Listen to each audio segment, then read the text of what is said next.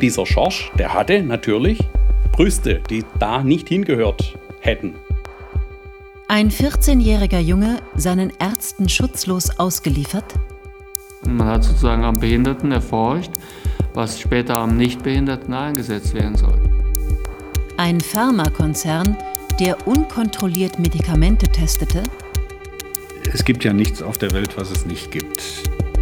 Wurden Jugendliche chemisch kastriert in der evangelischen Behindertenhilfe? In einer fünfteiligen Serie gehen wir diesen Fragen nach. Hab mal einen Mediziner gefragt, ja, ja, das ist halt ein Erprobungsmedikament gegen den Trieb, du weißt schon. Auf der Suche nach Schorsch von Charlie Kowalczyk zusammen mit Gebhard Stein. Wir wissen, dass er irgendwann Kork verlassen hat und danach verliert sich für uns die Spur.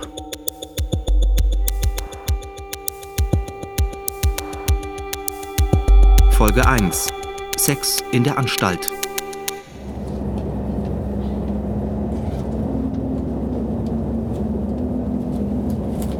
Meine Mutter, in wenigen Minuten erreichen wir Ulm. In Ulm werden alle vorgesehenen Anschlusszüge erreicht. Vielen Dank für Ihre Fahrt mit der Deutschen Bahn. Auf Wiedersehen. Der Ausstieg befindet sich in Fahrtrichtung rechts. 2. Juni 2018. Ein warmer Sommertag. Gebhard Stein lächelt.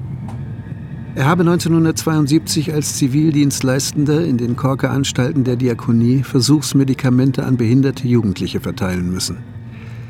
Einem von ihnen seien Brüste gewachsen. Schorsch. Sein Schicksal lässt ihn nicht los. Was ist aus ihm geworden? Wir treffen uns in Ulm, um zu Schorschs Schwester zu fahren. Klappt, ja? War ein bisschen früh. Ja, ja. Ich musste ziemlich Sechs, früh los. um sechs schon, gell? So, jetzt versuchen wir hier aus dem Frittenöl rauszukommen. Oder Fisch, oder was die da machen. Drei Jahre haben wir recherchieren müssen, jetzt haben wir sie ausfindig gemacht. Zu wichtigen Treffen fahren wir gemeinsam. Wir sind uns inzwischen vertraut geworden. Hier wird ja immer noch gebaut. Ja, wieder. Ich habe gedacht, ich parke vor dem Hauptbahnhof, das geht gar nicht. Und dann bin ich schon in Panik gekommen, weil ich nicht wusste, wo- ich parken soll. Ne? Wir haben noch ein bisschen Zeit, bevor wir sie besuchen. Sie will uns erzählen, wie Shaws Leben verlaufen ist, nachdem er Kork verlassen hat. Vor ein paar Tagen hatte ich sie noch am Telefon. Von einem Medikamentenversuch an ihrem Bruder wusste sie bislang nichts, sagte sie. Das macht ihr zu schaffen. Sie wirkte zerrissen zwischen dem Wunsch, die Vergangenheit ruhen zu lassen und der Neugier zu erfahren, was mit ihrem Bruder in den Korker Anstalten passiert ist. Aber was wusste sie?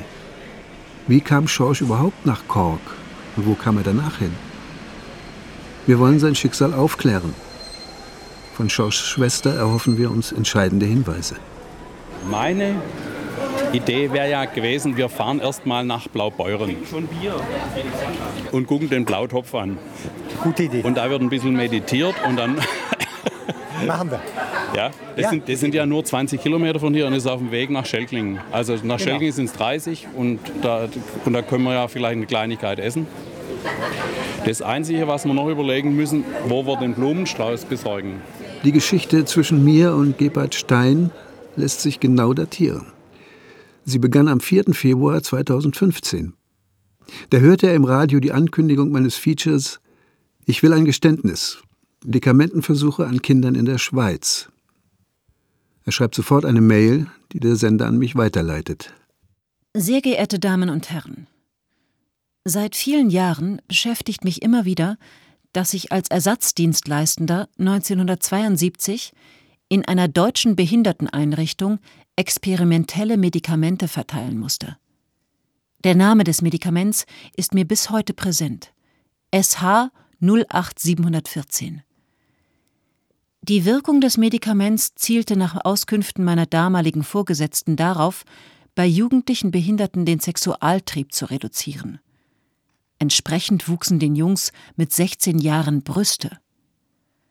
Die Behinderteneinrichtung mit angeschlossener Klinik für Epilepsiekranke wurde von Medizinern regiert, und wir kleinen Hilfskräfte hatten deren Weisheit zu respektieren. Ich finde, man müsste der Sache nachgehen.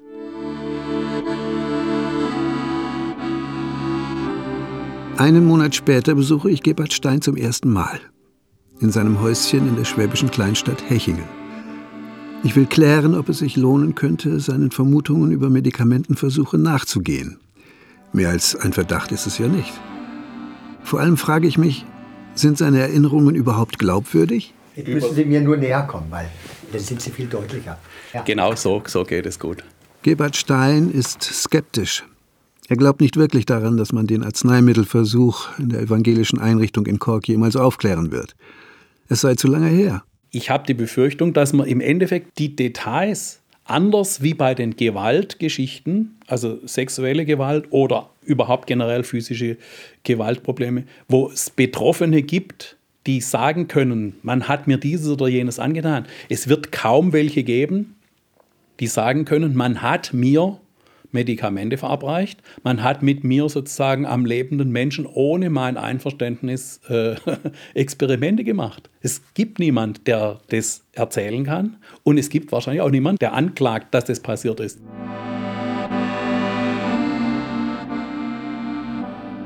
Gebhard Stein begibt sich mit mir auf eine Zeitreise. Zurück in die frühen 70er Jahre. Er ist wohlbehütet im Schwarzwald aufgewachsen, spielt Orgel, träumt davon, Musikjournalist zu werden. Doch nach dem Abitur will Gebhard erst einmal den Kriegsdienst verweigern. Wird abgelehnt, gibt nicht auf. Er ist hartnäckig, wenn er sich im Recht fühlt. Manchmal neige er aber auch zur Rechthaberei, erzählt er später. Ich war der Erste im Umkreis von 50 Kilometern, der das gemacht hat. Also ja, ich bin ein Held gewesen.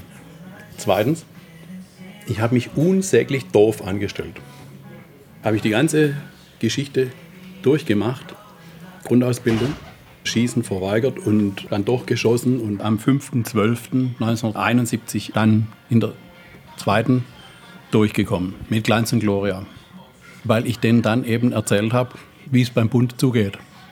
ich sage, das, was sie da erzählen hat, mit der Realität, wie sie ich erlebt habe, leider gar nichts zu tun, Komma und so weiter.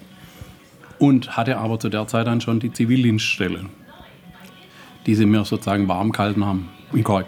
Anfang 1972 beginnt Gebhardt seinen Ersatzdienst in den Korker Anstalten.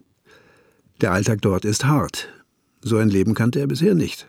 An meinem 20. Geburtstag habe ich morgens gespült.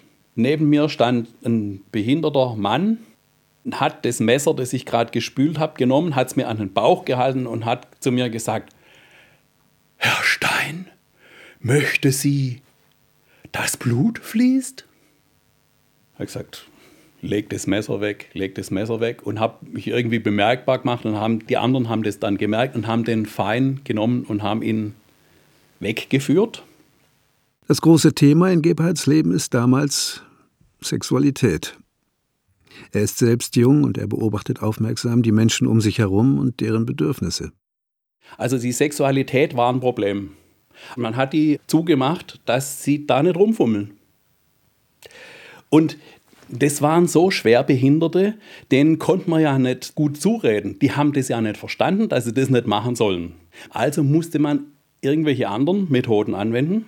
Und es war im einfachsten Fall schlicht und ergreifend, die physisch ruhig zu stellen, das wegzukriegen, dass da nichts Unsittliches passiert oder wie man das immer interpretiert hat. Auch die Zivildienstleistenden haben sexuelle Bedürfnisse. In der Schule für Heilerziehungspflege in Cork gibt es jede Menge Frauen, in ihrem Alter. Aber, so fragt Gebhardt sich, warum sollen die behinderten Menschen nicht die gleiche Lust verspüren wie er? Und sie auch leben dürfen? Ich kann mich an eine wunderschöne Situation erinnern. Da saß einer dieser Behinderten, dessen Körper war absolut verschoben und quer der konnte nicht reden, der konnte nur so bestimmte Laute von sich geben. Und der saß da auf seinem Stühlchen. Und eines Vormittags, da waren wir beide zu zweit und unsere gute Schwester, die eigentlich die Station geleitet hat, die war gerade woanders zugange. Gott sei Dank. Und da sehen wir, wie dieser junge Erwachsene das tatsächlich hinkriegt zu onanieren. Und er zieht dann so langsam die Hose runter und dann tatsächlich spritzt das Ganze am Schluss auch noch wunderschön raus. Und wir beiden jungen Kerle haben uns dann sozusagen angestoßen und haben gesagt, Gott sei Dank hat dies die Schwester nicht gesehen. Die Pflegekräfte, erzählt der ehemalige Zivi, waren seiner Wahrnehmung nach Anfang der 70er Jahre wenig qualifiziert, können mit den sexuellen Bedürfnissen der Heimbewohner schlecht umgehen. Im Prinzip hatten sie Schwestern, also Diakonissen, die ihr Leben praktisch der Kirche und dem lieben Gott geweiht hatten. Und das war deren Qualifikation. Dann haben sie sich eine Alltagsqualifikation sozusagen erworben. also mein Stationschef, der war in seinem ersten Beruf Maurer. Dann, so hat er das selber bezeichnet, war er ein ziemlicher Hallotri. Das heißt, er hat vor allen Dingen ein bisschen viel gesoffen. Und dann ist er fromm geworden, hat die Maurerei und die Sauferei aufgehört und hat die Behindertenarbeit weiter betrieben. Ich will mehr darüber wissen, wie damals mit Sexualität von behinderten Menschen umgegangen wurde. Und fahre im Oktober 2015 in einen kleinen Ort in der Nähe von Freiburg im Breisgau. Ich bin mit Joachim Walter verabredet. Er ist Theologe und Professor für Psychologie und trat schon Ende der 70er Jahre in Deutschland für die sexuelle Selbstbestimmung von Menschen mit Behinderung ein. Als einer der ersten. Das Schlimmste war mal in Augsburg ein Vortrag, wo mich katholische Nonnen ausgebuht haben. Richtig gebuht. Hätte ich nie gedacht, dass sie das hinkriegen. nee, die haben ja buh, buh gebrüllt. Wollten mich einfach nicht zu Wort kommen lassen, sodass ich dann gesagt habe, okay, wenn ihr nicht wollt, dann gehe ich halt wieder zusammengepackt und bin verschwunden. wahrscheinlich hatten die gedacht, da kommt jetzt ein evangelischer Theologe, der das wahrscheinlich in ihrem Sinne bringt, nämlich verdrängend, verleugnend, tabuisierend. Und das war nun gar nicht der Fall, denn ich habe immer meine Vorträge begonnen, normalerweise mit so einem meditativen Einstieg. Jeder soll mal die Augen schließen, sich überlegen, was denn für ihn im Sexualitätsbereich das schönste Erlebnis war. Dann so eine Art Selbstbefriedigungsfantasie und dann, ob denn das alles bei behinderten Menschen anders oder gleich ist.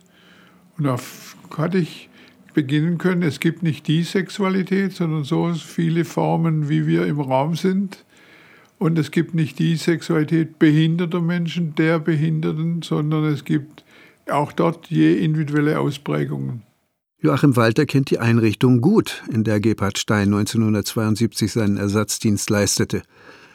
30 Jahre später, von 2002 bis 2010, war Walter selbst Vorstandsvorsitzender der Diakonie Kork. Ich frage ihn, wie man damals in Kork mit den sexuellen Bedürfnissen der Behinderten umging.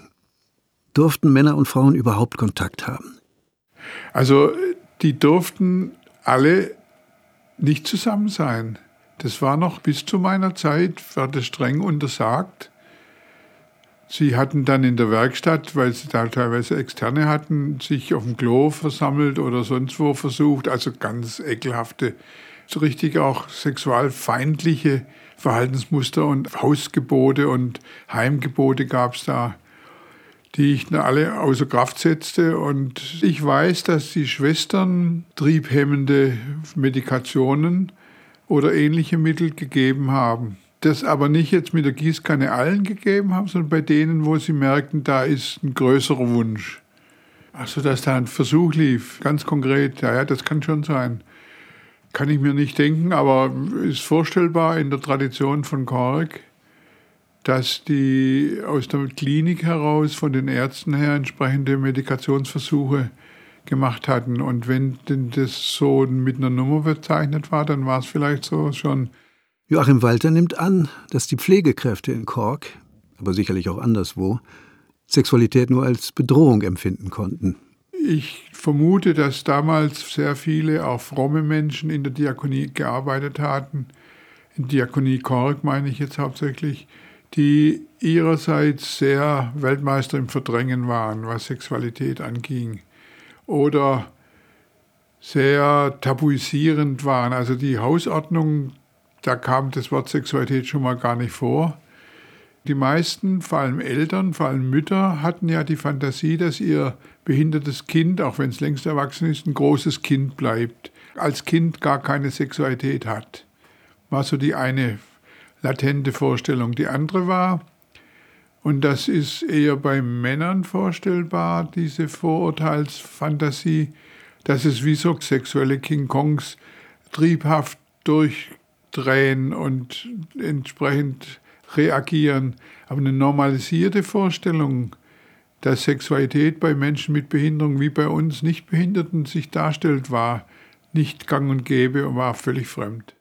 In den 70er Jahren, erzählt Joachim Walter, fürchtete man auch in Kork, dass behinderte Menschen Kinder bekommen könnten. Dort, wo größere Einrichtungen auch ein Krankenhaus hatten und wo Ärzte tätig waren, da kann ich mir schon vorstellen, dass das Forschungen auch gab, ja. Und dass dann die Tradition aus dem Dritten Reich direkt weiterging. Also in Kork ist zum Beispiel erkennbar, dass Euthanasie deutlich abgelehnt wurde. Da gab es auch Widerstände. Aber Sterilisation war im Krankenhaus bei behinderten Menschen gang und gäbe. Da hat man keinen Unterschied gesehen. Und zwar nicht nur damit die die Sexualität leben dürfen, so hatten wir ja das dann verstanden mit der Sterilisation, sondern damit die keinen Nachwuchs zeugen, der schon wieder behindert sein soll, was ja im Regelfall gar nicht sein muss. Wenn also Sterilisationen üblich gewesen waren, warum nicht auch die Verabreichung triebhemmender Medikamente? Ich möchte mir vor Ort einen Eindruck von der Einrichtung verschaffen. Im Herbst 2015 fahre ich zum ersten Mal nach Cork und nehme mir fünf Tage Zeit für die Recherche. Cork ist ein Stadtteil von Kehl am Rhein, an der Grenze zu Frankreich. Straßburg liegt gegenüber auf der anderen Rheinseite. Die Diakonie Cork ist ein wichtiger Arbeitgeber in der Stadt, um die 1400 Beschäftigte arbeiten hier. Sie ist Mitglied des Diakonischen Werkes der Evangelischen Landeskirche in Baden. Ihre wichtigste Einrichtung ist das Epilepsiezentrum. Das gibt es seit über 125 Jahren. Gegründet wurde es 1892 als Heil- und Pflegeanstalt für epileptische Kinder. Am ersten Tag begleitet mich Gebhard Stein bei meinen Recherchen. Er holt mich in Kehl vom Bahnhof ab. So. Also, dann fahren wir jetzt mal. Nach Kork. Wann waren Sie das letzte Mal da? Vielleicht so 73, 74 habe ich noch Semesterferien da gearbeitet. Habe Schweinegeld verdient für meine damalige Verhältnisse. Und dann war ich noch mal bei irgendeinem Jahresfest war ich da. Aber das muss so Ende der 70er gewesen sein. Also was mich ein bisschen ärgert, ist, dass ich tatsächlich die Dias aus der Zivildienstzeit, die habe ich nicht mehr gefunden. Und es müsste da eigentlich noch irgendwo Dias geben, wo man zum Beispiel bei dem Schorsch ganz klipp und klar physiologische Veränderungen sieht. Es war so klar wie Samen in der Kirche, was die da gemacht haben. Wir sind ja mit den Jungs oder mit den Erwachsenen, wo dann so ein paar Jüngere dabei waren, schwimmen gegangen. Da konnte man ganz klipp und klar sehen. Also der eine Junge, dieser Schorsch, der hatte natürlich Brüste, die da nicht hingehört hätten. Also das war sozusagen die Kehrseite der Medaille. Man hat die, die, die, Triebgeschichten vielleicht ein bisschen in den Griff gekriegt, aber sozusagen hat in Kauf genommen, dass der in gewisser Weise verweiblicht war, zumindest bezogen auf die äußeren Geschlechtsmerkmale. Jetzt muss ich aber aufpassen, jetzt geht es wahrscheinlich darum. Fahren Sie aus Erinnerung? Aus Erinnerung. Ah, hier steht 1,4 Kilometer Kork. Und habe mal einen Mediziner gefragt, also die jungen Assistenzärzte da. Ja, ja, das ist halt ein Erprobungsmedikament gegen den Trieb, du weißt schon. Das war's dann. Ja. Eine kritische Hinterfragung dieser Geschichte gab es nie die Medizinergläubigkeit. Also die Mediziner waren sozusagen die, die eigentlich die bestqualifiziertesten waren, die das meiste Ansehen hatten. Und wenn die zu irgendwas Ja und Amen gesagt haben, dann war das Gesetz. Also dann musste man darüber nicht großartig nachdenken, dann war das legitimiert. Ne? Soweit die Erinnerungen von Gebhard Stein. Ach, da vielleicht. Wunderbar, wir sind da.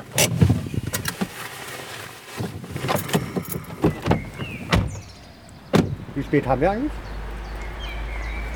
20 vor 10. Ah, da haben wir noch Zeit.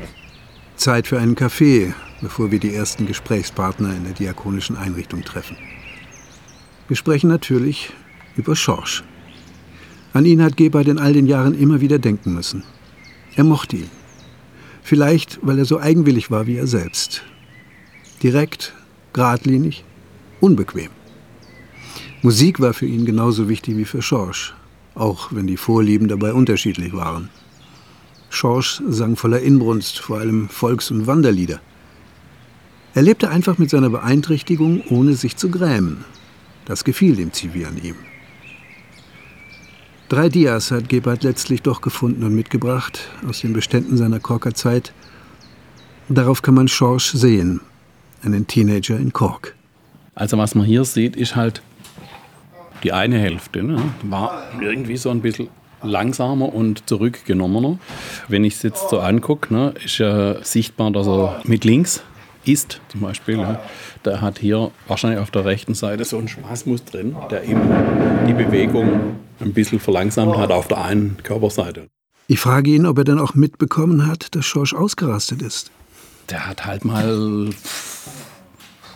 jetzt lasst mich mal, oder hat halt einen roten Kopf gekriegt und hat versucht, sich irgendwie zu wehren. Der hat aggressive Anteile gehabt, so wie ich die auch habe. Die sind auch rausgekommen, aber die sind nicht alltäglich in ihm eingestrickt gewesen. Ne?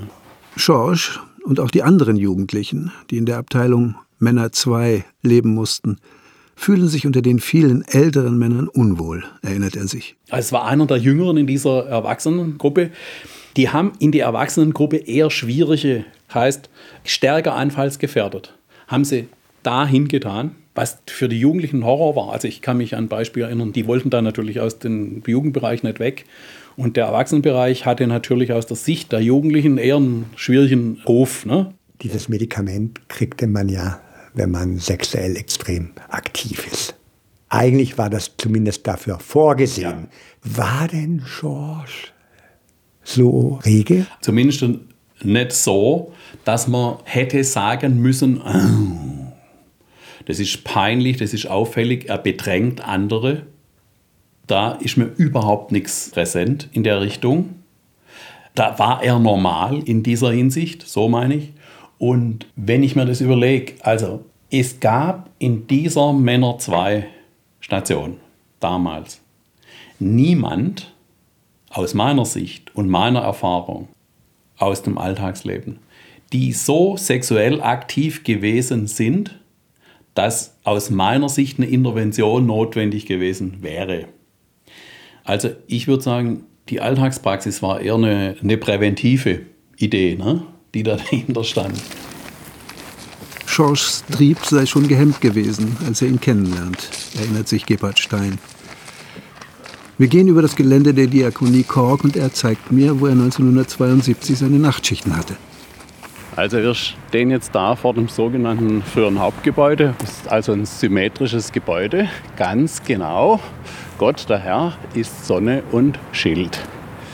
Die Bäume waren damals allerdings viel höher und da sind nachts die Tauben drin gewesen und haben gegurrt, wenn ich da oben Nachtdienst geschoben habe.